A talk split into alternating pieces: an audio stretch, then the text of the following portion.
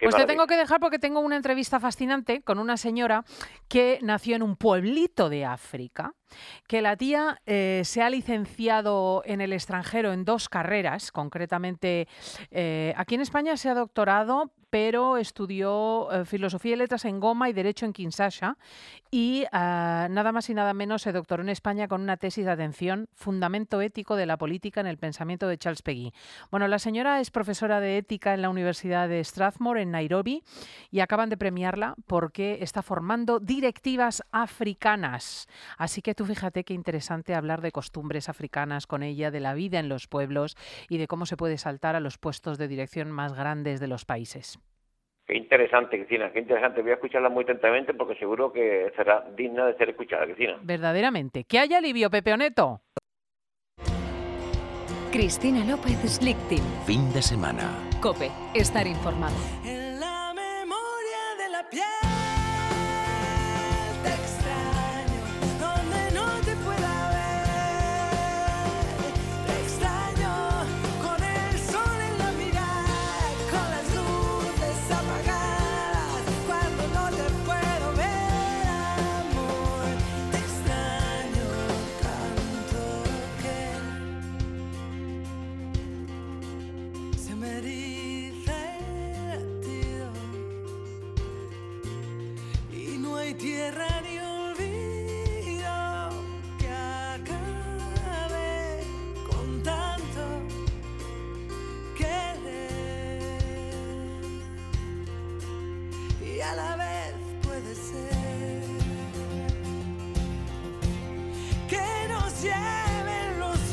La vida en este siglo XXI es particularmente fascinante porque eh, mucho tiempo atrás cambiar de pueblo era a veces muy difícil o conocer el mar cuando uno vivía en el interior, pero ya cambiar de continente solamente lo hacían Marco Polo y tres más. De tal manera que hoy en la aldea global nos encontramos con biografías verdaderamente vertiginosas y apasionantes. Y el caso de la mujer que hoy tengo conmigo perdón, es particularmente interesante. Ella se llama Antoinette Kankindi y nació en, eh, un pueblito de la República mm, Democrática mm, del Congo. Eh, puede hablarnos, por lo tanto, del ámbito rural eh, de las personas en África y ahora, a su vez, es profesora de ética y filosofía política en la Universidad de Strathmore, en Nairobi. Este año ha recibido el premio Harambe 2017 a la promoción e igualdad de la mujer africana, porque, porque realmente se dedica a formar las nuevas levas de mujeres eh, que indudablemente dirigirán su país. Eh, Antoinette Insisto, eh, nació en Congo, estudió filosofía y letras en Goma y derecho en Kinshasa y se doctoró en España en una tesis sobre el pensamiento de Charles Peguy, uno de mis autores favoritos, gran poeta francés. Y eh, bueno, aquí la tenemos. Eh, Antoinette, muy buenos días. Buenos días a todos. Una biografía deslumbrante. Eh, no tanto. bueno, eso lo tiene usted que decir, como no le queda más remedio. cuéntenos cómo, su fue, cómo fue su infancia, Antoinette. Bueno, una infancia muy normal en, en el mundo rural del Congo, una familia numerosa, una comunidad ¿Cuántos niños en la familia? Eso siempre desinteresa a la gente, pero nací de una familia de, de 13, aunque el segundo de la familia murió muy, muy pequeño, no le llegamos a conocer, mm, pero crecimos 12 y los que han muerto después eran ya mayores con sus propias familias. Yo soy la número 12 y soy la penúltima. No es tan extraño, en España lo es ahora. Pero hace 50 mm. años, cuando la vida rural estaba muy extendida y los usos modernos no estaban al día, la gente tenía 10, 12 hijos. ¿eh? No se crea que era tan excepcional en la generación de nuestros abuelos. Sí. Mm. ¿Cómo es la vida en una familia africana? Eh, por ejemplo, mm, eh, ¿hacen tareas domésticas, hacen tareas agrícolas? ¿Colaboran más los hombres o las mujeres? Mira, ahora mismo las cosas van cambiando, eh, pero en mi infancia, en la familia, todo el mundo tenía tareas y todo el mundo tenía que trabajar. Y, por ejemplo, en la finca de mis padres, durante las vacaciones que corresponde al verano de aquí, mm, hasta nos mandaban a nosotros a ayudar en el campo. es, era una familia muy normal donde todo el mundo tenía su tarea. Pero la, la tarea que le corresponde a cada uno, porque los niños podían hacer cosas, pero hay cosas que no podían hacer. La tarea de la mujer, desde luego, ha sido siempre el pilar de la familia, mm, eh, con unos cuidados muy propios de su, de, su naturaleza de mujer. El hombre, lo de proveer, proveer y proteger a la familia, eso lo he visto, no es una teoría que ahora hacen o dicen los sociologistas, sino que era la realidad y y en cierto modo tendría que seguir siendo. Es, es verdad porque he leído que, mm, que, nuestra invitada de hoy, Antoinette, tiene una posición eh, sobre la visión de los hombres y de las mujeres eh, que, digamos, no es al uso. Eh, ¿Cómo piensa usted que tiene que organizarse la sociedad desde este punto de vista? yo siempre digo que la sociedad tendría que seguir la naturaleza, que somos, no podemos ser eh, absolutamente autónomos, porque por naturaleza nos complementamos. Y, y, la idea esa no creo que sea mía, sino que de la naturaleza de la sociedad misma, que el papel del hombre y de la mujer son complementarios. Porque ahora yo lo hablo mucho y en clase lo explico a los alumnos? Porque la complementariedad ha sido como desplazada, desplazada por la competición competimos.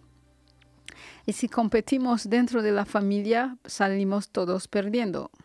Esto es muy interesante. ¿eh? Este juicio es muy interesante porque en definitiva tampoco establece roles de un término o de otro, pero es verdad que hemos cambiado la complementariedad por la competición. Em, ¿Cuál es la posición de las mujeres en África, en una familia, en una sociedad? Mm, ahora tiene un, una, su, papel se ha vuelto más complejo de la, de la tradicional, porque la tradicional er, éramos madres ¿sí? y, hermanas y, el trabajo, de la, la, tarea del hogar, las tareas de más directamente del cuidado de la, de la familia, pero ahora yo lo sigo explicando aquí, que nuestra sociedad ha cambiado mucho y, la, va cogiendo estilos de vida moderno, pero simplemente que también el acceso a los recursos ha cambiado. Eso pide que la mujer no solamente siga cuidando a su familia, sino que además salga a ganar dinero, porque el modo de vida, el modo de conseguir medios de vida es lo que ha traído el cambio en la tarea de la mujer, no el cambio en la naturaleza de la mujer, sino de su tarea, porque además ahora abarca otras cosas que como no ocurre aquí, antes. efectivamente, como ocurre aquí que uno pues eh, pasa tanto hombres como mujeres un tiempo fuera de casa ganando el mm. dinero, después mm. comparten las tareas en el hogar, mm. efectivamente la, organización es distinta. Pero entiendo que, el, eh, el sometimiento de la mujer al hombre en África tiene que ser superior al que se da en España en concreto, por ejemplo. Eso se dice, pero cuando uno ve eh, en las familias que funcionan de modo adecuado, adecuado se ve que no, no es un, un sometimiento, sino que, mira, hay tareas que el hombre puede hacer en la casa porque puede hacer, tiene mano, tiene cabeza, las puede hacer, pero no la hace como la mujer. Y hay tareas que la mujer puede hacer en la casa y que no, pero mira, si el grifo chorrea, es obvio, obvio, que el hombre viene y crack y lo cierra inmediatamente porque tiene una fuerza que cierra el grifo que chorrea. Lo que pasa es que cada vez se necesita menos fuerza. Sí, pero en nuestras sociedades todavía es muy porque esos sistemas no son tan buenos como tenéis aquí. Entonces hay que llamarle que venga. Y además él como son tan mecánicos también por naturaleza, los desmonta y sabe lo que no va. Y la mujer eso no da. Entonces, no es tanto un sometimiento, sino que yo veo allí más que la mujer lleva más peso porque se le ha añadido más peso del que ya tenía. ¿ya? Y sobre todo sabe qué mm, pasa, Antoinette, que donde se mm. ve la disfunción es cuando la familia no es adecuada. Porque siendo la familia adecuada, en realidad las modalidades de organización son incluso Son- muchas. Sí, O sea, cada Sí, uno, siempre y cuando se ame, sí, eh, eh, puede organizarse de un modo o de otro. Pero cuando se introduce la disfunción, por ejemplo, lo que estamos viendo ahora en España es que llegan muchísimas mujeres refugiadas e inmigrantes con sus hijos huy- huyendo del maltrato, por ejemplo, huyendo eh, de dificultades en las familias, digamos, marginales o con problemas o desestructuradas, ¿no? Y ahí es donde la autonomía de la mujer tiene que ser menor. Porque yo, Sí. imagínese, Antoine, eh, si yo tengo un Ah, problema puede. con, en mi familia, Sí. yo me voy y ya está. ¿Me entiendes? Yo trabajo en la radio, me organizo con mis hijos. Pero a una mujer africana probablemente esa posibilidad es menor. Hay que entender eh, mm, eh, varias cosas aquí. ¿eh? Que cuando la mujer, además de llevar el- su peso natural de cuidar de la familia, eh, tiene un trabajo y muchas veces, y, y no es raro, muchas veces puede incluso tener un sueldo más grande que el marido. Y esto le da eh, lo que aquí puedes llamar autonomía, independencia, pero no es tanto independencia porque lo está ganando para su familia. Eso acaba siendo como una especie de amenaza al hombre en su papel. Eso crea más disfunción. Segunda cosa, porque estoy diciendo, segunda cosa, cuando em, se quiere desestabilizar a la sociedad, hay que hacer, hay que interferir en el papel de la mujer. Si se interfiere en el papel de la mujer, puede ser que se le, se le vulnere más, ¿sí? Cuando está más vulnerada, entonces las- la familia se tambalea inmediatamente. Sí, lo que ocurre, Y ¿sabe qué después, pasa? Es sí, verdad lo que dice, sí. me parece muy interesante, pero es Sí. que el- eh, todo está cambiando de hecho. Sí, O sea, no- estoy de acuerdo con usted que puede haber intereses velados en cierto feminismo a la hora de destruir familias. Sí. Hasta ahí la puedo hasta acompañar. Pero me encuentro a la vez con el hecho de que las estructuras sociales se están modificando. O sea, el acceso de la mujer a las tareas superiores, Sí. la cuestión de que el dinero se gana de forma diferente, obliga mm, de forma natural a que padres y madres salgan de la casa. Y por lo tanto, ha de producirse una reestructuración interna, ¿no? También en el varón, me temo. Sí, en las familias adecuadas, esa reestructura- reestructuración se, como que se, se piensa, se negocia, se Exacto. establece. En las familias disfuncionales, pero en las familias que llamamos disfuncionales, es un momen- eh, familias en las cuales se han introducido como un desequilibrio entre en el papel de los dos. Puede, fíjese que lo que está diciendo, y es una cosa polémica la que estamos Sí. afirmando aquí, pero yo me atrevería a sugerirlo, Sí. que el grado de muerte de la mujer en la sociedad moderna, el asesinato por parte del hombre, brutal, tiene que ver con esta eh, introducción de una cierta disfunción a la que el hombre no consigue adaptarse y, Y que, reacciona. y que ha producido una reacción, sí. sí. Eso le he hablado con una profesora que lleva el Instituto de la Mujer en la Universidad Católica en Valencia. Y yo, a mí me dio mucha alegría porque coincidimos en que donde el papel de la mujer ha sido como, aparecido como amenazador Para el varón papel hay del un hombre cierto varón y primitivo que y- y- y reacciona con reacciona. violencia. Y eso se explica porque el hombre tiene eh, la- las... Aquí es- creo que lo puedo decir. El tradicional papel de que el hombre, em, de que el hombre es el que protege la familia porque es fuerte, ¿ya? Y hasta naturalmente es como agresivo, que esta agresividad se utiliza para proteger y defender a la familia, que además provee. Entonces, cuando se siente amenazado, esta, naturale- esa mm, agresividad natural, ¿sí? Que está ahí para hacer algo bueno, se utiliza De forma negativa. entonces eh, Estoy- crea la violencia. Sí, crea sí, la sí, violencia que, que ahora no hemos visto en, en años anteriores. En Kenia todavía no he oído tantos casos como aquí que, que, matan a, a sus, a sus esposas. Pero yo creo que si queremos analizar las cosas y entenderlas conceptualmente, hay que ver eso, que, la que el papel natural del hombre, porque Era- no se está sí. utilizando bien, Sí. se está ahora es la razón, es lo que explica que se Es muy examen esa. políticamente incorrecto, pero no deja de tener usted razón en muchas de las cosas que dice y que quede aquí dicho porque hay que abrir todas las expectativas a la hora de resolver, por ejemplo, el tema de la violencia machista sobre la mujer. sí. O sea, cerrarse a las ideas solo puede producir a veces más muerte, ¿no? Vamos a ver qué pasa. Eh, eh, ahora usted eh, tiene que liderar una formación cultural para las nuevas jóvenes. De hecho, lidera un proyecto, African Women Leadership. ¿En qué consiste esto de formar líderes mujeres? Mira, mm, igual me va a decir lo mismo, que es un, un poco políticamente incorrecto. Yo, eh, hay este problema de la desigualdad entre el hombre y la mujer que crea los problemas que tenemos ahora, la disfunción de, de la que tú hablas.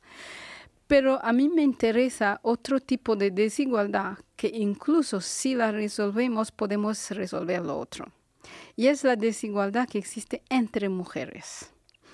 Mira, que después de que se nos cambió la sociedad tradicional, los desafíos de la sociedad moderna y de la adquisición de los nuevos medios de vida cre- em, ha hecho que tenemos mujeres que están educadas hasta el nivel universitario, pero que se meten en un mundo muy individualista de seguir sus intereses y sus intereses y más intereses, sobre todo las que consiguen eh, como Destacar. dar- destacar y crear su propia empresa. Entonces la empresa, la rentabilidad de la empresa son mis intereses y compito con... Entonces van perdiendo de vista su vocación también de ser parte de la comunidad y no mira a las que se han quedado atrás. Entonces la mujer que ha llegado políticamente arriba en el, el escalón del poder político, la que ha llegado en el escalón del poder empresarial, es que hay muchísimas, muchísimos casos que no ven las necesidades de las que se han quedado. No, yo quiero que vuelvan la mirada atrás, no se encierren en su individualismo, ah, el individualismo Del éxito, materialista sí. de- y del éxito que nos viene del mercado eh, liberal y esas cosas, entonces que vayamos mirando atrás. Que tengan una visión social. social y, y ju- de justicia, que, es Sí, una, sí, que, es sí. una, pr- que es una cuestión de justicia, pero en realidad en nuestras tradiciones es una cuestión de un principio fundamental que organiza la sociedad africana, que es la solidaridad con la familia y con la comunidad, porque la familia no existe sola, sino dentro de una comunidad. Muchas de estas mujeres que se han educado, se han educado porque hay muchas otras mujeres que se lo han sudado. Y hay que hacer algo ahí. Me parece Eso interesantísimo. Antoinette Canquindi creo que está haciendo una reflexión que es perfectamente española, ¿eh? porque las sociedades en el fondo se parecen muchísimo. Mucho. Y realmente la pregunta sobre si el camino es individual o debe de ser solidario, la pregunta sobre la justicia, la pregunta sobre compartir y, y amar a los hombres y amarnos entre nosotras y ellos, o competir, está ahí, ¿no? Y son formas diferentes de afrontar el futuro. No me extraña que la hayan premiado con el premio Harambé y es un honor saludarla, doña Antoinette Canquindi. Gracias. Muchísimas gracias. ¿Qué estás pensando?